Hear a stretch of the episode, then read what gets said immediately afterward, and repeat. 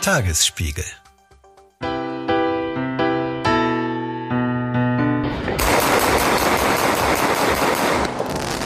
Es ist eine neue Stufe der Eskalation. Es sind diese verstörenden Bilder. Ein Rettungswagen mit einem Patienten darin fährt eine Straße entlang, als ein Mann plötzlich einen Feuerlöscher auf die Windschutzscheibe wirft. Eine Rakete trifft einen Beamten direkt am Kopf und explodiert. Ja, das waren die Schlagzeilen nach dem letzten Silvester. Alle, die da waren oder es auch nur im Fernsehen oder Radio mitverfolgt haben, werden sich erinnern. In Berlin hat es zum Jahreswechsel ordentlich geknallt. Menschen haben nicht in Richtung Himmel, sondern in Richtung von Feuerwehr und Polizei geschossen. Es gab wahnsinnig viel Aufregung, Dutzende Verletzte und seitdem ist knapp ein Jahr vergangen und wir fragen uns, wird es dieses Mal eigentlich besser? Dafür werden wir heute unter anderem mit Vertretern von Feuerwehr und Polizei sprechen, die uns hier im Checkpoint Podcast Studio besuchen. Ihr hört heute tatsächlich die hundertste Folge. Ich bin Ann-Kathrin Hipp, verantwortliche Redakteurin beim Checkpoint. Und ich bin Anke Mürre, stellvertretende Chefredakteurin beim Tagesspiegel. Ihre Wartezeit beträgt voraussichtlich 17 Minuten. Berlinerinnen Checkpoint. Der Podcast für Berlin-Kenner und alle, die es werden wollen. Ja, bevor wir loslegen, erstmal ein Happy Birthday to Juhu. us. es ist der Knaller. Wir feuern Feuerwerk ab zur hundertsten Folge. Genau. Wir äh, freuen uns sehr, dass ihr nach wie vor dabei seid, falls ihr Hörer und Hörerinnen der ersten Stunde seid. Wir freuen uns aber genauso, wenn ihr heute zum ersten Mal reinschaltet und ab sofort dabei bleibt. So oder so haben wir aber ein kleines Jubiläumsgeschenk für euch. Ja, ihr könnt jetzt unter www.tagesspiegel.de slash probieren den Tagesspiegel samt E-Paper, Checkpoint, Newsletter, allen T-Plus-Artikeln und was sonst noch so dazugehört, vier Wochen lang testen. Das ist super. Der absolute Oberknaller. Probiert es doch mal aus. Und beim Knaller sind wir ja auch direkt eigentlich bei unserem Thema. Wir reden heute über Silvester, über das, was im vergangenen Jahr war und vor allem über das, was in diesem Jahr kommt und wie sich die Rettungskräfte darauf vorbereiten. Vielleicht einmal kurzes Recap bei dir, Anke. Ich weiß nicht, wie hast du letztes Jahr Silvester gefeiert? Ja, relativ unspektakulär bei Freunden mit Raclette und allem Gedöns, was man so macht. Und wir sind dann auch kurz auf die Straße gegangen, was ich, seit ich in Berlin bin, nicht mehr so gerne mache und vor allem mit Kindern nicht mehr so gerne mache, weil da doch eigentlich egal, wo man ist, einiges los ist und mir sehr viel zu viel ist. Wie war es bei dir? Ja, ich erinnere mich noch dran, ich habe im Wedding gefeiert und wir sind äh, kurz nach Mitternacht da langgelaufen und da standen sich dann zwei Parteien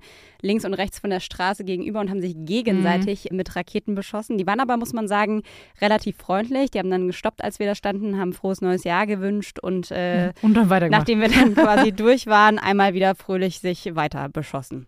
Ja, da warst du ja quasi mittendrin. Wedding und Neukölln waren ja genau die Ortsteile, wo es besonders eskaliert ist in diesem Jahr. Wir erinnern uns vor allem natürlich an das Bild des ausgebrannten Busses in der Sonnenallee, das wochenlang in den Schlagzeilen war. Kurz zu den Zahlen, ähm, was man so zusammengesammelt hat. 125 Angriffe auf Einsatzkräfte von Polizei und Feuerwehr. 62 Einsatzkräfte wurden verletzt, Fahrzeuge beschädigt. Wie geht es weiter mit der Europäischen Union?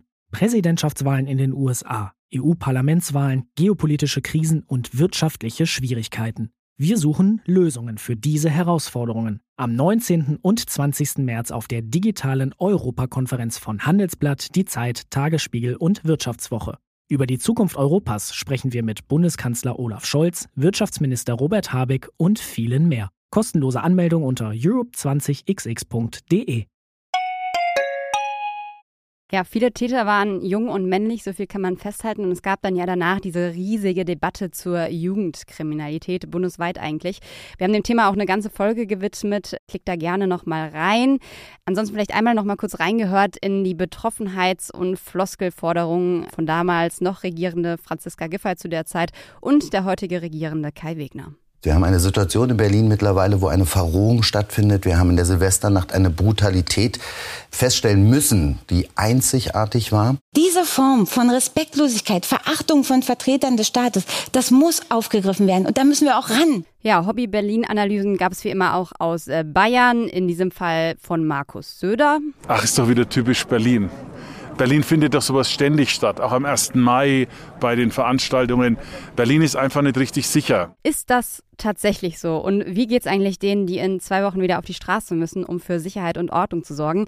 Hat man da den Eindruck, dass Berlin in diesem Jahr besser aufgestellt ist? Darüber wollen wir reden und zwar heute mit zwei Gästen, die wir hier im Podcaststudio begrüßen. Denen, das kann man glaube ich so sagen, das Wohl ihrer Kolleginnen und Kollegen besonders am Herzen liegt. Das sind Vertreter der Gewerkschaften. Einerseits Manuel Barth, Landesvizechef und Sprecher der Deutschen Feuerwehrgewerkschaft und Benjamin Jendro, Sprecher der Gewerkschaft der Polizei in Berlin. Erstmal herzlich willkommen in unserem Checkpoint Podcast Studio. Es ist wahrscheinlich ja jetzt schon relativ viel los. Insofern schön, dass Sie sich die Zeit genommen haben. Ich glaube, Sie kennen sich auch persönlich außerhalb unseres Studios schon. Ja, so ist es. Also wir teilen ja das Interesse im Grunde genommen an dem Thema, über das wir jetzt auch gleich reden. Und da begegnet man sich natürlich immer mal wieder. Wir sind uns schon des Öfteren begegnet, ja. Wir haben jetzt eben so ein bisschen auch schon drüber gesprochen, wie das letzte Jahr eigentlich abgelaufen ist. Wenn Sie jetzt an äh, Silvester 2022 zurückdenken, was kommt da bei Ihnen als erstes hoch? Herr Barth? Naja, was kommt da hoch? Ähm, Bilder, wie wir sie gesehen haben in dem Jahreswechsel, sie waren jetzt nicht ganz so neu, nur in der Intensität und vor allen Dingen in den Punkten dieser gemachten Hinterhalte. Ja, also ich finde, das ist ja diese Niedertracht, die für mich in der Wahrnehmung schon neu war und eben auch, wie die Kolleginnen und Kollegen sich bedroht fühlten. Das war dann schon etwas neuer und ja, man sieht halt, die Kurve geht nur nach oben. Es wird immer schlimmer. Anders als zum Beispiel sehr freudigerweise zum 1. Mai, wo wir ja sehen, oh, das wird besser. Ne? Aber zu Silvester sehen wir halt einen permanenten Anstieg an Gewalt, an Verrohung. Das ist ein wichtiger Punkt, äh, was du da ansprichst. Äh, du weißt, äh, jedes Jahr am 1. Januar steht dann der Landesbranddirektor in den Medien und sagt, wir haben eine neue Dimension der Gewalt erlebt. Und du weißt auch, wir hatten schon vor drei, vier Jahren beispielsweise Leute, die mit Schreckschusspistole auf eine RTW besaßen Besatzung losgegangen sind. Dass Silvester eine Ausnahmenacht für Polizei und Feuerwehr immer ist, das weiß jeder. Und ähm, es fliegt immer Pyrotechnik auf Kolleginnen und Kollegen. Anders äh, bei der Feuerwehr als bei der Polizei ist sicherlich der Fall, dass viele Feuerwehrleute auch das erste Mal in so eine Situation geraten sind, wo Polizei sicherlich das häufiger erlebt. Ja, nicht nur an Silvester, sondern ähm, auch Pyrotechnikangriffe beispielsweise aus Versammlungslagen erleben wir jetzt seit Anfang Oktober wieder aufs Neue oder an Halloween. Deswegen, wir sprechen immer über eine neue Dimension. Ich glaube, ähm, in der Januarwoche 2023 äh, gab es erstmals so eine wirklich richtig große Debatte darüber. Auch weil sich beispielsweise ein Feuerwehrmann sehr besorgt darüber geäußert hat. Auch weil wir Bilder über Instagram haben, die wir in den letzten Jahren in der Ausprägung sicherlich nicht hatten. Von daher ist es richtig, das muss ein Ende haben. Es hätte eigentlich schon vor zehn Jahren ein Ende haben müssen, weil es nimmt immer mehr zu. Und deswegen bin ich da ganz bei Manuel Barth. Wir haben aber auch schon Vorschläge unterbreitet, wie es ein Ende haben kann. Über die Vorschläge werden wir sicherlich später noch sprechen. Vielleicht einmal noch, kann man das irgendwie begreifbar machen, was das für Einsatzkräfte am Ende dann auch bedeutet, wenn man da steht und plötzlich, wir haben es eben im Einspieler auch gehört, da so eine Rakete auf einen geschossen wird und neben dem Kopf irgendwie kurz knapp knallt. Wie ging es den Leuten danach? Wahrscheinlich relativ beschissen, stelle ich es mir vor. Herr Jendro? Naja, zunächst mal ist man schockiert und wenn ich sage, Polizistinnen und Polizisten wissen in dieser Stadt, was auf sie einprasselt, heißt das nicht, dass das jeder auch gewohnt ist. Ne? Jeder geht damit auch anders um. Wir haben ja auch viele Kolleginnen und Kollegen, die keinen 1. Mai 1987 erlebt haben oder 89, ne? sondern die eben auch vielleicht vor zwei, drei Jahren erst auf die Straße gekommen sind. Wir hatten an Silvester dann natürlich nochmal eine Dimension, wo man auch dann mit Kollegen spricht, die wirklich was schildern, was sie so noch nicht erlebt haben. Also es ist eben gar nicht so, dass die wissen, dass die Rakete auf sie fliegt. Ne? Wir haben mit Funkwagenbesatzungen gesprochen, die beispielsweise nach Schöneberg rausgefahren sind, auf der Kreuzung standen und eingeflammt wurden mit Pyrotechnik und nichts gesehen haben. Die wussten nicht, was kommt von links und rechts. Man steht dann natürlich unter Adrenalin in dieser Situation ne, und äh, funktioniert auch ein Stück weit. Das wird den Kolleginnen und Kollegen der Feuerwehr nicht anders gehen. Und im Nachgang registriert man dann eigentlich, was ist denn hier eigentlich passiert. Also da ist auch ein Stück weit Angst dabei, klar. Herr Barth, was würden Sie dazu sagen? Ich bin ja nicht nur Gewerkschafter, sondern prinzipiell auch Feuerwehrbeamter, der auch viele Silvester ja selber erlebt mhm. hat. Und als Polizist ist man es mehr gewohnt, was schon schlimm genug ist.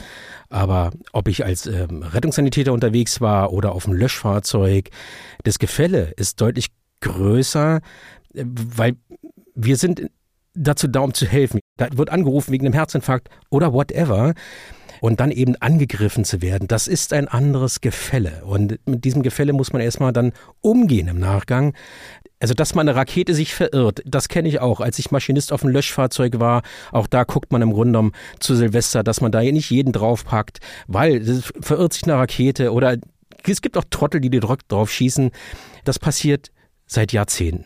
Aber ich komme noch mal zu diesen Hinterhalten. Wenn ein Pulk von Leuten mit Latten, Steinen und Flaschen auf dich zugeht, dann ist das für einen Feuerwehrmann, für eine Rettungsdienstkraft eine ganz neue Welt. Wenn ich da kurz darauf reagieren darf, natürlich sollte das auch gegen Polizei nicht so sein, aber es ist schon so in der gesellschaftlichen Debatte, wir reden nur über die Silvesternacht verstärkt, weil es eben auch mehr Feuerwehrleute in diesem Jahr getroffen hat. So ehrlich müssen wir sein, ja. In dieser Stadt werden tagtäglich über 20 Kolleginnen und Kollegen der Polizei angegriffen, da redet fast keiner drüber.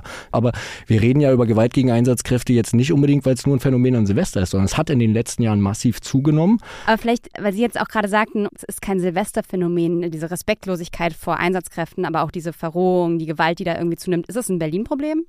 Nein, definitiv nicht. Also das hat Herr Söder, ich weiß nicht von wann genau die Aussage stammt, aber das hat er dann ein paar Tage später vielleicht auch gemerkt, dass es äh, weder nur ein Berliner Phänomen und übrigens auch kein Berlin-Neukölln-Phänomen ist, ja, sondern dass es flächendeckende Angriffe gab, auch in Prenzlauer Berg beispielsweise, was man jetzt nicht so verorten würde. Friedrichsfelde Ost wurde ein RTW beschmissen. Also das ist definitiv kein Berliner Phänomen und ich glaube, die Deutsche Feuerwehrgewerkschaft hat das dann auch mal eruiert fürs ganze Land und da sind ganz andere Bundesländer aufgetreten. Aber wir müssen ehrlich sein, wenn äh, heute was in Duisburg passiert und morgen was in Dortmund, sagt keiner ist NRW. Wenn heute was in Neukölln passiert und morgen Friedrichshain-Kreuzberg, immer Berlin. Berlin, da leben fast vier Millionen Einwohner. Wir haben halt ganz, ganz viele Menschen auf engem Raum. Ne? Und deswegen gibt es auch vor allem die Bilder aus Neukölln, Friedrichshain-Kreuzberg Mitte. Da kommen halt viele Menschen zusammen. Alle schauen auf Berlin. Herr Söder ist äh, Ministerpräsident in einem Flächenland. Wie ist denn aktuell so das Bauchgefühl? Wir sind jetzt irgendwie zwei Wochen vor Silvester. Sie lachen schon, Herr Jendro. Ihr Bauchgefühl gerade aktuell, wenn Sie auf Silvester blicken? Mein Bauchgefühl ist ziemlich genauso wie in der ersten Januarwoche 23, weil wir schon auch äh, gemerkt haben, gibt viele Sonntagsreden und viele Phrasen. Ja, äh, auch der regierende Bürgermeister, der spricht, das ist einzigartig, was wir da erlebt haben. Das spielt einfach nicht die Realität wieder. Und das war klar, dass relativ wenig passiert. Sie fragen, äh, was wurde gemacht? Also äh, Polizei und Feuerwehr arbeiten seit Monaten an gemeinsamen Einsatzkonzepten und werden auch gemeinsam durch diese Nacht gehen. Gibt ja Planung, dass äh, verschiedene Fahrzeuge der Feuerwehr oder Einsätze dann auch durch Polizei nochmal betreut werden in bestimmten Gebieten. Naja, ist nun mal so, aber ganz ehrlich, politisch hat sich ja nichts geändert. Wir haben viele Ankündigungen auch gehört, ne? von wegen, wir wollen äh, die Waffengesetze verschärfen, wir reden mal über eine Einschränkung von Pyrotechnik, wir reden über einen besseren Schutz von Einsatzkräften. Also da ist gar nichts passiert. Und äh, die Antwort wird sein, dass äh, mehr Polizei, ich weiß gar nicht, ob es bei der Feuerwehr überhaupt möglich ist, aber mehr Polizei in diesem Jahr an Silvester noch draußen auf der Straße sein wird. Das wird aber nicht verhindern, dass wir mit äh, verletzten Einsatzkräften aus der Nacht gehen. Deswegen haben wir eine große Sorge, was den Jahreswechsel angeht, weil wir jetzt schon wieder wissen, worüber wir im Januar sprechen. Herr Barth, erklären Sie ja, Ihr Sorgen. Genau. Ich wollte sowieso gerade mal auf die Schachuhr drücken. Wenn ich auf die Minuten gucke, habe ich, glaube ich, ein paar gut. Aber Benjamin kann das, glaube ich, genauso gut wie ich, ohne Punkt und Komma reden. Und insofern alles gut. Ähm, ich finde es in Teilen zu verwässernd. Eben auch was, äh, du hattest das mit Berlin-Bashing und sowas angesprochen. Ich glaube schon, dass wir hier ein Brennglas sehen für die Republik. Es ist kein Phänomen nur von Berlin, aber wir sehen da schon eine Konzentration. Meine Sorge ist, dass man es eben mit ganz vielen Begründungen versucht, wieder zu verwässern. Damit kommt man dem eigentlichen Problem, eben den sozioökonomischen Problemen, die wir sicherlich in anderen Ballungsräumen haben, aber eben auch, ich zitiere es mal ganz gerne von Frau Giffey, das Stoppsignal. Aber was bedeutet denn wirklich das Stoppsignal in Berlin? Das ist schon eine Berliner politische Eigenart. Was, das, was war denn das Stoppsignal ja, gute? Frage. Also wenn es tatsächlich so ein paar Sozialstunden sind oder ich sage jetzt mal Kompottsperre und barfuß ins Bett, dann ist das eben nicht das, was ich unter Repression im Zuge der Prävention sehen möchte und auch nicht, was die Kolleginnen und Kollegen sehen wollen, die im Grunde fast einen Feuerlöscher ins Gesicht bekommen haben. Wir haben das tatsächlich nochmal rausgesucht, was ist eigentlich passiert mit den Tätern aus der Silvesternacht. Also es gab 145 Verdächtige, die festgenommen wurden, mittlerweile 23 Urteile, 13 Verfahren sind offen. Und wenn man sich anguckt, was ist da sozusagen an Urteilen ergangen, dann gab es einen sehr öffentlich wirksamen Prozess, weil es der erste war. Da wurde ein 23-Jähriger zu acht Monaten Haft auf Bewährung wegen einem Böllerwurf auf einen Polizisten verurteilt. Und ansonsten kann man aber sagen, ich glaube, fast ein Drittel der Verfahren wurde wieder eingestellt, weil man keine Verdächtigten oder Angeklagte hatte, die jünger als 14 Jahre alt waren. Und es gab vielfach auch einfach nur Geldstrafen. Also da hat man dann irgendwie Geldstrafen oder Erziehungsmaßregelungen, wie es heißt, geltend gemacht zwischen 600 und 2400 Euro. Ja, das ist das, was ich meine. Da würden Sie sagen, das ist zu wenig? Ja, absolut. Und vor allen Dingen, es geht nicht um die Verschärfung von Recht und Gesetz. Das Spektrum ist groß genug, was man machen könnte. Ich, das war auch am Anfang des Jahres ein großes Thema gewesen, weil es viele Rufe gab, wir müssen die Gesetze verschärfen. Nein, glaube ich nicht. Sondern wir müssen sie einfach auch konsequent anwenden und da vielleicht auch mal ein bisschen mutiger werden, was das angeht. Es Aber wie soll das gehen? Da mal ganz konkret nachgefragt. Bei vielen gab es keine Beweise, man konnte nicht nachweisen, mhm. wer hat den Böller geworfen, was ist wirklich passiert, ist es aus einer Gruppe heraus passiert. Was soll man machen? Ich meine, man kann ja auch nicht dann willkürlich irgendwelche Leute bestrafen, von denen man nicht weiß, ob sie wirklich dabei waren oder ob der Nachbar jetzt gerade nur mit dem Finger auf ihn zeigt. Ja, das ist absolut richtig. Und das ist natürlich immer ein Problem der Beweissicherung. Daher auch einer der Forderungen war das eben unserer Gewerkschaft zu sagen, wir brauchen nicht nur die Bodycams, sondern wir brauchen zum Beispiel auch, im Volksmund heißen es Dashcams in den Fahrzeugen, dass man eben auch das Fahrzeugumfeld da aufnehmen kann und eben dadurch Beweise sichern kann. Die nächstes Jahr ja kommen sollen durch Ja. Schwarz-Rot. Ja, genau, nächstes Jahr. Also wenn ich was sagen darf, ich muss meine Uhr noch ein bisschen hochtreiben. Darf ich nicht.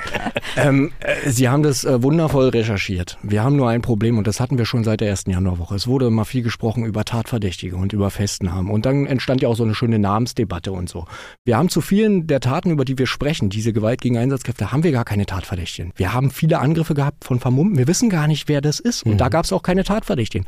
Und da ich gönne die Dashcams, sind wichtig für die Feuerwehr in ganz vielen Fällen. Zum Beispiel auch der Herr mit dem Feuerlöscher, der ist ja vor Gericht gelandet. Also ganz ehrlich, das war relativ klar, die Situation. Aber in vielen Fällen war sie nicht klar. Und die Dashcam wird an Silvester zu vielen Übergriffen ja auch nicht helfen. Auch die Bodycam wird an Silvester jetzt nichts verändern, weil ich sehe nichts. Also so gut sind dann die Kameras auch nicht und die werden auch nicht alles abbilden. Aber wir haben natürlich eine andere Situation. Wir haben viele Täter, die einfach unter das Jugendstrafrecht fallen. Ganz entscheidender Punkt. Und dann jetzt mal ganz ehrlich, Pyrotechnik. Also wenn einer Ihnen sagt, ja, ich wollte die Rakete gar nicht auf die Einsatzkraft der Polizei schmeißen, aber dann war die Zündschnur und da habe ich mich verbrannt und habe losgelassen. Wie wollen Sie ihm denn nachweisen, dass es mit Absicht ist? Also deswegen haben wir einen Vorschlag gemacht, ja, der ganz klar sagt, keine Pyrotechnik für den Privatgebrauch, um einfach dann diejenigen, es wird nicht jeden davon abhalten, äh, Einsatzkräfte zu beflanken mit Pyrotechnik. Aber man würde die Spreu vom Weizen trennen und dann könnte man beweissicher festnehmen. Und das wäre wesentlich einfacher für Polizei, würde Feuerwehr schon. Und ich glaube, ihr habt gar nicht was dagegen, weil es eine Ausnahmenacht für Feuerwehr und es wäre vielleicht nicht schlecht, wenn es gar nicht so viele Einsätze geben würde. Stichwort äh, Pyrotechnik. Wir hatten vor ein paar Wochen äh, die Polizeipräsidentin bei uns im Podcast zu Gast, Barbara Slowik, haben mit ihr auch über das Böllerverbot gesprochen und vielleicht können wir einmal noch mal an der Stelle Mhm. kurz reinhören, was sie dazu gesagt hat. Also äh, Böllerverbotszonen sozusagen auszubringen, hilft nur begrenzt. Denn sie müssen, wenn sie Verbote ähm, erlassen, müssen sie sie durchsetzen. Sonst beschädigt das den Rechtsstaat. Das ist klar. Ja, und äh, Böllerverbotszonen binden Kräfte. Das bindet Hundertschaften. Das kann man an einzelnen Orten machen. Das muss aber begrenzt sein, weil sie müssen als Polizei Berlin agil arbeiten können. Herr Jendro, Ihre Reaktion darauf? Wir hatten zur Corona-Zeit, ich glaube, 52 sogenannte Böller-Verbotszonen. Auch da war die Polizei nicht präsent und konnte es durchsetzen. Das ist uns völlig klar. Und es erwartet auch keiner. Wir haben aber einen Vorschlag unterbreitet. Grundsätzlich, der Gesetzgeber macht es möglich, Böller-Verbotszonen. Das mag in München dann mal ein bestimmter Innenstadtbereich sein. In Frankfurt ist vielleicht der Bahnhof. In Berlin, ganz ehrlich, da können wir über Neukölln reden, können wir über Wedding reden. Wir haben ganz, ganz viele Orte. Deswegen haben wir gesagt, machen wir doch was Transparentes. Sagen wir innerhalb des S-Bahn-Rings. So, und wer mit Pyrotechnik da erwischt wird, der muss ein Bußgeld zahlen und dem wird das abgenommen und dann landet das im schönen Container und dann haben wir wieder Pyrotechnik. Das ist natürlich gebunden an ein Verkaufsverbot, ja, weil sonst ist es auch völlig Quatsch. Also wenn ich Pyrotechnik kaufen kann, ist es relativ schwierig. Wobei das wird ja mit Polen als Nachbar. Ja, aber wissen Sie, Frau, eh- Frau, ja, natürlich, Frau Hüpp, aber deswegen ja auch klar, wir, es wird jetzt nicht jeder nach Polen fahren und es geht eben auch darum, grundsätzlich Pyrotechnik von der Straße zu holen. Wir sind uns sicher, dass es dann nicht von heute auf morgen eine Nullnahme Also ich halte gibt. es für eine, für eine, wirklich für eine Na, lass mich mal, lass mich mal ausreden. Scheindebatte. Ja, du Warum- hörst ja gar nicht mehr auf zu reden. Naja, gut, aber ich werde ja gefragt. Und das ist noch die zwei Sätze Polizeipräsident. für Herr Jendro, dann Zwei Sätze. wieder. Warum können das andere Länder und wir können es nicht? Warum schauen wir alle am 1. Januar, wie toll in Sydney das Feuerwerk ist? Wir haben gesagt, organisierte Veranstaltung. Weil die Leute in Neukölln, letzter Satz, in Neukölln, Wedding, ich spreche mit ganz vielen Menschen, die trauen sich da gar nicht mehr nachts auf die Straße und die wohnen da. Die trauen sich nicht auf die Straße, weil sie Angst haben, dass sie verletzt werden. Und von daher, ich glaube, die Bevölkerung ist soweit. Letzter Satz, jetzt darfst du. Aus Also ich halte, ja, ich halte es für eine Scheindebatte. Also wir können aus guten Gründen über gerade in Ballungsgebieten über ein Böllerverbot reden.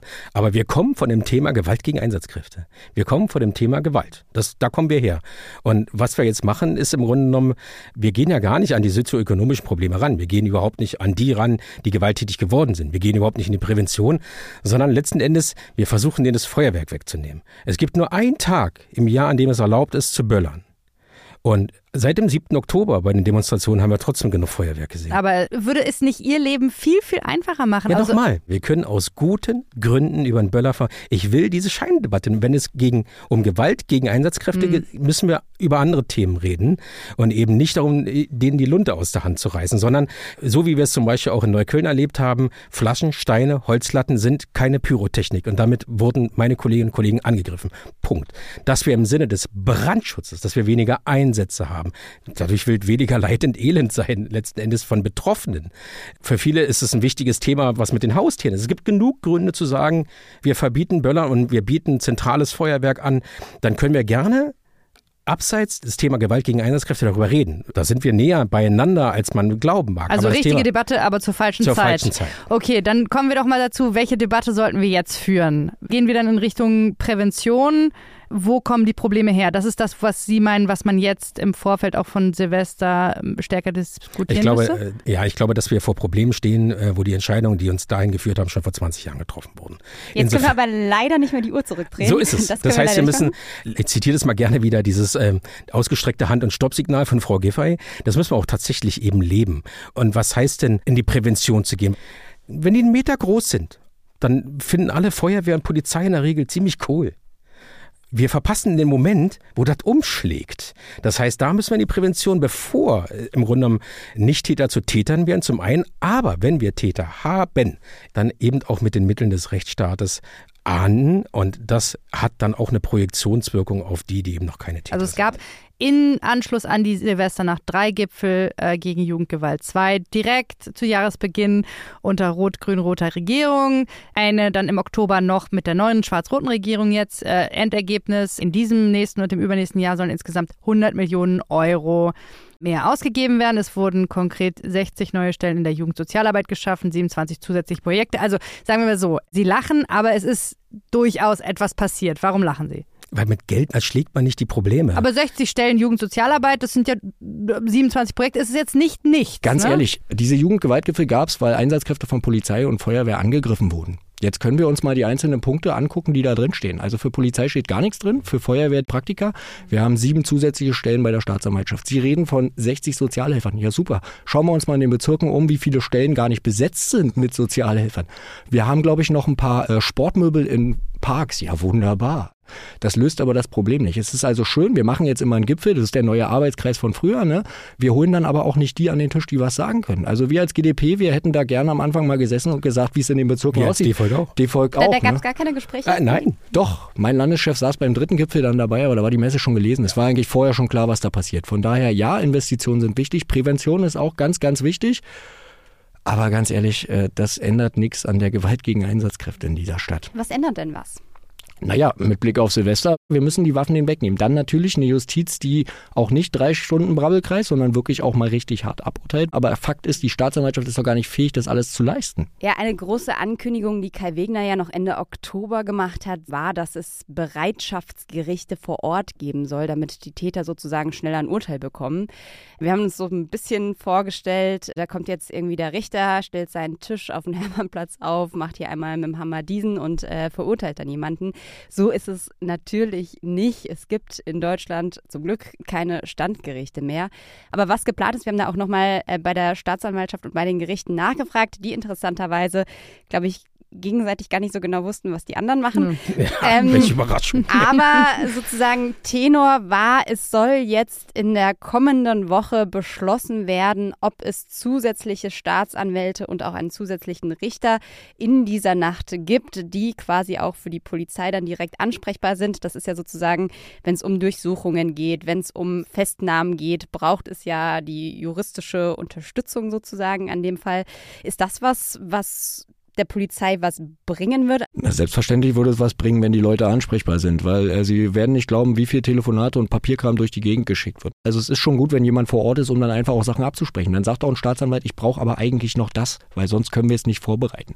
Also das ist schon von Vorteil. Ist eigentlich traurig, dass äh, es so eine Silvesternacht brauchte, um sowas dann auch zu verstehen. Ne? Also ein Staatsanwalt vor Ort bringt immer was.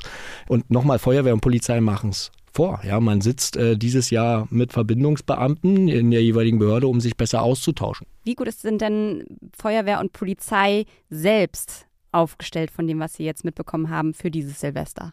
Ich bin da tatsächlich ein bisschen hin und her gerissen und ich glaube, dass man viele, viele, viele Monate vertrödelt hat, wieder mit Sprechen, wie bereiten wir uns vor. Es gibt sicherlich auf der Ebene des höheren Dienstes äh, gemeinsame Abstimmung zwischen Polizei und Feuerwehr. Aber da ist es eben wieder, was kommt unten tatsächlich bei dem und bei der an, die auf der Straße an dem Abend arbeiten muss. Was mich zum Beispiel enorm ärgert, ist, äh, man hat es nicht geschafft, Gehörschutz für die Kolleginnen und Kollegen zu beschaffen. Ja? von der Feuerwehr. Da sind ein paar Euro für einen Impulsgehörschutz zu teuer. Und das ist eine Sache, die macht mich auch wütend. Ja. Und es gibt ein paar Sachen, die man in der Vorbereitung gemacht hat, aber viel zu wenig. Und bisher haben wir nur ganz viel Konjunktiv. Wir haben vor, es soll das und das geben, ist aber alles noch nicht da. Wir haben von der Polizei ehrlich gesagt bisher auch relativ viele Konjunktive gehört. Also ähm, so ein paar Sachen stehen ja schon fest, zum Beispiel, dass es in Neukölln im Reuterkiez, da soll es eine neue Böllerverbotszone geben und äh, die Feuerwehr soll irgendwie in brenzligen Lagen auf die Polizei warten. Aber gerade wenn es um zum Beispiel konkrete Einsatzzahlen gibt, da ist alles noch relativ vage, hat man den Eindruck. Ich weiß nicht, Herr Jendro, wissen Sie da schon mehr als wir? Klar weiß ich mehr, werde ich hier aber nicht sagen. Nein, ähm, wir müssen auch eine Sache ganz Also ist die Polizei gut vorbereitet? Äh, die Polizei wird bestmöglich vorbereitet in diese Silvesternacht gehen. Nein, das ist jetzt eine Politikerantwort, aber ja, ich möchte total. mal für eine Sache sensibilisieren. Wir sind jetzt nicht in einer Situation in der Hauptstadt, dass wir sagen können, so, wir haben jetzt den 31.12., darauf bereiten wir uns vor und sonst haben wir nichts zu tun. Wir erleben ständig verändernde globale Lagen, die Auswirkungen auf die Sicherheitsstruktur auch in Berlin haben. Wir müssen jetzt mal gucken, was passiert denn eigentlich noch alles? Ja, wie entwickelt sich die Lage in Nahost? Weil das hat auch Auswirkungen auf die Silvesternacht. Deswegen sind es auch dynamische Prozesse. Äh, wir werden am 31.12. wissen, wie viele Kolleginnen und Kollegen wirklich im Dienst sind. Vielleicht gibt es ja doch noch Unterstützungseinheiten. Vielleicht von Herrn Söder, weil er sagt ja, in Bayern spielt die Musik nicht, dann können die ja alle was nach Berlin schicken. Wir glauben nicht dran. Ja, also in der ersten Januarwoche, als man so die ganzen Töne gehört hat, habe ich gedacht, gut, wir kriegen viel Unterstützungseinheiten aus dem Bundesgebiet, weil eigentlich passiert ja nur in Berlin was. Die werden alle nicht schicken. Aber das ist so der Punkt. Also man geht bestmöglich da rein, aber wir werden diese Sachen nicht verhindern können, sage ich Ihnen ganz ehrlich. Und wir werden auch nicht noch mehr Personal aus Berlin in den Dienst rufen können. Gibt es denn da so eine Art Zurückhaltung oder eine Angst bei Einsatzkräften, dass sie, ich weiß gar nicht, die dürfen sich das wahrscheinlich gar nicht aussuchen, ob sie da arbeiten wollen oder nicht, aber ähm, dass sie sagen, ich würde lieber nicht Bevor die Antwort kommt, würde ich einmal noch Barbara Slowik äh, ja. dazu einspielen, weil äh, die hat auch was äh, zu uns gesagt zur Motivation der äh, Mitarbeiter und Mitarbeiterinnen der Polizei in der Silvesternacht. Generell ist Polizei es gewohnt, egal ob in Berlin oder andernorts, ja auch an diesen Tagen zu arbeiten. Aber ich glaube, gerade mit Blick auf das nächste Silvester ist die Motivation recht hoch, auch an diesem Tag zu arbeiten. Herr Jendro, Ganz ehrlich, Berufsethos bei Feuerwehr und Polizei ist so, dass man sich da nicht wegduckt. Es wird den einen oder anderen geben, der sich vielleicht an dem Tag einen Krankenschein holt, ja. Aber ganz ehrlich, sie wollen Menschen helfen. Deswegen sind sie Polizist oder Feuerwehrmann oder Feuerwehrfrau oder Polizistin in dieser Stadt geworden. Also da duckt sich keiner weg. Ja, sonst könnte man das an 365 Tagen im Jahr machen. Also ich habe jetzt nach dem 7. Oktober auch nicht erlebt, dass die Leute nicht mehr auf Versammlungen gehen. Schön gesagt, aber gerade bei der Feuerwehr stellt sich die Situation natürlich auch so dar, dass gerade an solchen Tagen wie Silvester die Stadt unheimlich abhängig ist von dem Einsatz der ehrenamtlichen Kräfte. Das ist, steht ja, ja. Ne, ist ja nochmal ein ganz anderes Verhältnis als bei der Polizei. Ohne die ehrenamtlichen Kräfte geht es nicht. Und mal ganz ehrlich, meine Töchter, meine Frau prinzipiell sind froh, dass ich diesen Silvester tatsächlich nicht auf der Straße arbeiten mhm. muss, zumal ich in die letzten Jahre in der Leitstelle gearbeitet habe. Aber wenn sie eine ehrenamtliche Kraft sind, sicherlich auch helfen wollen, aber dann zu überlegen, tue ich mir das jetzt dieses Jahr an? Und sie sind dann eben nicht so leicht ja. heranziehbar. Ne? Also ich gehe auch fest davon aus, also die Berufskollegen, wenn man Dienst hat, hat man Dienstpunkt aus. Prinzipiell aus meiner Erfahrung in den Jahren, ich fand gerade als junger Feuerwehrmann Silvester auch spannend. Also ich, das war ja auch eine Sache, wo man sich erst recht nicht wegdrücken wollte, weil man will ja auch was erleben. Das gehört so ein bisschen mit zur DNA auch. Äh, und außerdem kann man Silvester mal wieder richtig Feuerwehrmann sein und fährt nicht nur Rettungsdienst, ne? Das, weil dann das, hast du genau, wesentlich also mehr Brandeinsätze. Ja, genau, das, das, ist ja tatsächlich das, was man, naja, erhofft wir jetzt echt ein bisschen, löschen, obs, ja. bisschen obszön, weil da ist tatsächlich immer Schaden dahinter. Aber nochmal, wenn wir die hm. ehrenamtlichen Kräfte an der Stelle verlieren, haben wir ein echtes Problem. Und wir sehen ja jetzt schon im Grunde genommen, dass wir Einsatzbereiche haben, in die keine ehrenamtlichen Kräfte mehr reingeschickt werden, in der keine Hilfsorganisationen mehr rein alarmiert werden. Und das heißt, es reduziert die Schlagkraft einer Feuerwehr, eines Rettungsdienstes erheblich. Da muss ich dem äh, Landesbranddirektor recht geben, was ich nicht ganz so oft tue, aber was er im Innenausschuss am Montag gesagt hat, eben, ich paraphrasiere das mal im Grunde genommen, wer die Feuerwehr angreift, der schießt sich selber ins Knie, ja, weil wir kommen dann leider nicht zu dir, deiner Tante, deiner Mutter, deinem Onkel, wenn es dem schlecht geht, weil ihr spielt gerade Krieg. Wir hatten es jetzt am Anfang auch mit dieser Verrohung. Fühlen sich denn Polizisten und äh, Feuerwehrmänner oder Frauen in dieser Stadt überhaupt noch wertgeschätzt? Die Frage könnte man, glaube ich, auch einem Bäcker stellen. Also äh, wir haben ein gesamtgesellschaftliches Verrohen in der Richtung. Da will ich uns gar nicht besonders machen als Berufsgruppe, oder? Wobei Nee, Bäcker würde ich- selten Nein, angegriffen aber, aber würde ich auch nicht. Aber du hast es vorhin äh, ganz gut gesagt mit dem Thema, muss ich mich mit dem beschäftigen? Kenne ich vielleicht jemanden, der bei der Feuerwehr ist? Im Regelfall haben Polizistinnen und Polizisten jetzt aber auch mit Menschen zu tun, die sie im Dienst treffen, die ihnen jetzt nicht so ganz so wohl gesinnt sind, dass die Polizei da vorbeikommt. Ne? Aber man muss es ausblenden. Wenn ich als Polizist das immer mit nach Hause nehmen würde, was ich im Dienst erlebe, na, dann würde ich komplett an der Zivilisation zweifeln. So, das passiert bei den meisten Kolleginnen und Kollegen nicht, aber sie nehmen das natürlich mit. Und deswegen sind wir nochmal bei einem wichtigen Punkt, was muss eigentlich passieren? Wir reden beide, glaube ich, schon länger über die Novellierung des Dienstunfallrechts. Das mag Absolut. jetzt völlig banal klingen, aber das Dienstunfallrecht kennt ein persönliches Schadensereignis. Also Sie haben einen Dienstunfall beispielsweise und der darf maximal zwei Jahre zurück sein. Der kennt aber psychische Erkrankungen nicht. Und wir haben jetzt noch Leute bei der Feuerwehr und bei der Polizei, die sich mit den psychischen Folgen eines Dienstunfalls vom Breitscheidplatzanschlag herumplagen, die das nicht anerkannt bekommen. Und dieser Frust, der an Silvester oder an Versammlungslagen, der tagtäglich einem entgegenkommt, der macht was mit Menschen. Und die gehen dann irgendwann nach drei, vier Jahren kaputt. Und dann muss es nicht das Schadensereignis sein wie ein terroristischer Anschlag, sondern das kann was im Privaten sein. Frau trennt sich, ich habe einen Schlüssel vergessen. Das kann reichen, dass eine Depression, eine Angststörung, eine äh, posttraumatische Belastungsstörung ausbricht. Und da muss der Dienstherr mal was machen, weil ich kenne jetzt noch Kollegen, die ihn immer noch dran zu knabbern haben, was ihnen letztes Silvester widerfahren ist. Ohne dass sie körperlich so wirklich stark verletzt wurden. So, und da muss was Ja, ja. passieren. Also es ist auch dieses Gefühl, eben auch verlassen zu sein von seiner eigenen Behörde, ja. Dass es eben diese fehlende Rückendeckung gibt, dass man im Grunde genommen dann doch alleine dasteht mit einer Situation, die man selber überhaupt nicht verursacht und verschuldet hat und da seinen Job macht. Dienstunfallrecht, aber auch da nochmal gebe ich dir vollkommen recht. Es ist völlig überholt, erfunden kurz bevor der Jod entdeckt wurde. Und nur, dass wir hier nicht äh, völlig konträr auseinandergehen, äh, da sind die Behördenleitungen, also ich rede vom Landesbranddirektor und von der Polizeipräsidentin, voll auf unserer Linie. Also ja. das ist eine politische Entscheidung, die Ja. geändert werden muss. Und wir hoffen, dass wir endlich mal zum Punkt kommen, weil das auch im Koalitionsvertrag steht, dass da was passieren muss. Wir haben ja auch im Vorhinein mal bei den Pressestellen von Polizei und Feuerwehr angefragt und haben versucht, da auch jemanden zu bekommen, der an Silvester jedes Jahr auf der Straße ist, das irgendwie erlebt. Da war äh, keine Zeit, keine Lust, keine, wir suchen eine Ausrede so ein bisschen, sage ich mal. Warum ist es eigentlich so schwer, diese Menschen offen sprechen zu lassen? Traut man das denen nicht zu? Haben, die Angst, dass sie Nein, was Falsches haben sagen? Sie Angst, dass die vielleicht uns zu viel von der eigentlichen Wahrheit erzählen? Wie ist es denn? Herr Barth? Naja, also das ist eine Mischung aus, aus alledem. Also es gibt genug Themen, also eben auch in Vorbereitung jetzt hier auf den Podcast, habe ich schon noch versucht, im, im, im Sinne eben der Vielfalt der Rhetorik, dass man auch mal eine andere Stimme hört. Aber es ist so, dass sich viele nicht trauen. Und, ähm, Aber trauen sie sich nicht oder wird es ihnen nicht zugetraut von den Pressestellen und Verantwortlichen? Na, nochmal, eine Mischung aus beiden. Es gibt die, die können, aber wollen nicht. Und dann gibt es die, die wollen, aber die können es eigentlich nicht. Und du wirst mir das vermutlich bestätigen, dass man immer wieder mal so versucht, einen O-Ton zu suchen von jemandem, der direkt betroffen ist an dem Tag zu diesem Thema, dass es nicht ganz so leicht ist, jemanden zu finden.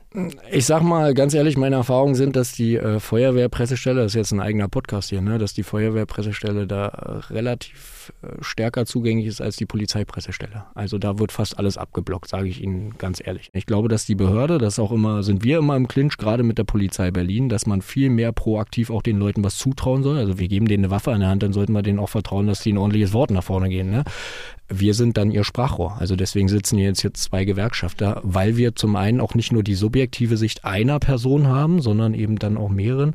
Und da gibt's auch völlig unterschiedliche Credos. Aber ich freue mich, dass wir hier sitzen können und ich freue mich, dass die die Chance bieten.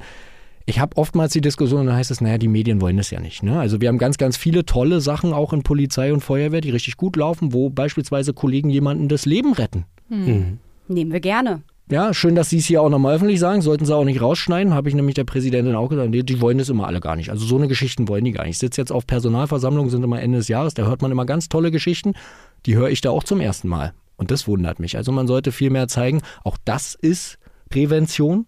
Sollte zeigen, was machen Polizei und Feuerwehr eigentlich Tolles in dieser Stadt. Und nicht immer nur, wenn äh, Feuerwehrleute eine Katze aus einem brennenden Haus rennen, dass sie da Seite 1 sind. Oder bei der Polizei wieder ein neuer Skandal ist. Das sind dann immer die Seite 1. Ich glaube, wenn man tagtäglich die Einsätze abbilden würde, dann würden auch viel mehr Leute sich bei Feuerwehr und Polizei bewerben. Alles genau wie du sagst, also den Menschen dahinter sehen in der Funktion, die derjenige natürlich hat, sei Polizist oder Feuerwehr oder Rettungsdienstler oder whatever. Wenn die Leute verstehen, das ist einer von uns, die ja auch leben, die ja auch arbeiten, die ja auch Familie haben, die ja auch einkaufen gehen, die hier zum Arzt gehen und so weiter, dann glaube ich, ist es eben, dass dieser Distanzabbau dazu dient, dass man sich halt nicht mehr verhaut. Wir müssen schon auch gucken, auch in der Silvesternacht nicht flächendeckend, ne, gibt es auch Knallköpfe da, aber wir müssen schon auch gucken, wer greift sie an. So, und wir haben bei der Feuerwehr in der Tat ist man 20 Jahre zu spät, um sich um Nachwuchs aus bestimmten Klientels auch zu bewerben. Ja. Mit Migrationshintergrund beispielsweise. Da gibt es relativ wenig. Bei der Polizei sind wir ja ganz anders aufgestellt. Und wir haben auch den Vorschlag unterbreitet, äh, Kiezvorbilder dahingehend zu bringen. Also nicht der 55-jährige Peter Müller, der in die ja, Schulen in Neukölln ja, geht, sondern jemand, der selbst aus dem Kiez kam, aus Neukölln, in eine Oberschule, 8., 9. Klasse beispielsweise. Weil wenn ich den einen oder anderen, der sagt dann, ich habe in der Schule hier so eine Polizistin kennengelernt, die finde ich ganz cool eigentlich. Das wird dazu führen, dass man vielleicht mal einen Stein nicht schmeißt. So, und das, äh, die Polizei ist in der Nachwuchsgewinnung, was den Bereich angeht, unglaublich gut. Aber man hat auch vor 20 Jahren damit angefangen. Da muss die Feuerwehr endlich aus den Puschen kommen. Letzten Endes ist es eben auch aus den Kiezen heraus. Die Polizei ist da viel besser, präsenter. Die ist für viele Leute auch cooler. Und das hat schon mit dem gesamten Auftreten, das ist meine Wahrnehmung eben auch, ich bin in Köln und Kreuzberg groß geworden. Ich muss mal ganz ehrlich sagen, Polizei kann halt ein Kontaktbereichsbeamter durch den Kiez laufen. Ich kenne jetzt keinen Kontaktbereichsfeuerwehrmann. Ja. Quatsch, Schwierig. So, also von daher, ja, man kann ja, das ja was eigentlich nicht. Ja. Wäre doch eine Idee, oder? Ja, der könnte mal gucken, Mensch, habt ihr ein Pflaster zu Hause oder ein Feuerlöscher oder sowas? Ja, ja ist oder? Warum nicht? Lass uns das zusammen schreiben. Wenn Sie zum Abschluss noch einen Wunsch frei hätten, ist, wir reden über Silvester. Was wünschen Sie sich fürs neue Jahr? Dass es regnet wie Hulle. Erstmal, also dass im Grunde kaum jemand auf die Straße geht. Für die Hunde und Katzen kann es regnen. Okay. Genau. Richtiges, und, äh, also wir wünschen ja. uns richtiges Scheißwetter, alles ja. klar. Und Herr Jendro? Und ich wünsche mir, dass wir am 1. Januar über äh, tolles Silvesterfeuerwerk reden und nicht einen verletzten Menschen. Ja, ich glaube, das würden Darauf wir so können unterzeichnen. Wir uns und mhm. äh, ich äh, würde dann an der Stelle schon mal versprechen, dass wir uns am 1. Januar sicherlich einfach mal bei Ihnen beiden melden werden, um eine kurze Bilanz uns abzuholen, ob das denn in Erfüllung gegangen ist. An der Stelle sagen wir erstmal Dankeschön. Vielen Dank. Ja, bis und 1. Januar. Bis 1. Januar. Bleiben Schön, Sie gesund und rutschen Sie gut rein, ja. Ja, und wir verabschieden uns an dieser Stelle bis zur nächsten Woche. Dann erscheint äh, die letzte Folge des Jahres und vielleicht nochmal für euch. Äh, wir verlinken euch auf Spotify eine kleine Umfrage. Seid ihr für ein Böllerverbot? Ja oder nein? Wir bleiben jetzt erstmal unparteiisch, oder Anke? Ich bin inzwischen total dafür. Okay, Anke ist nicht die Schweiz, ich bin eigentlich auch dafür. Aber lasst euch nicht beeinflussen, äh, entscheidet frei, wie ihr wollt. Wir freuen uns auf jeden Fall, dass ihr heute wieder zugehört habt. Denkt dran, ihr kriegt unter tagesspiegel.de slash probieren ein Gratis-Abo, wenn ihr das mal testen wollt. Und ansonsten sagen wir Tschüss. Macht's gut. Die Redaktion hatten Sönke Matschurek und Jessica Gummersbach. Produktion Markus Lücker. Musik von Anke Mürre. Wir hören uns in der nächsten Woche wieder.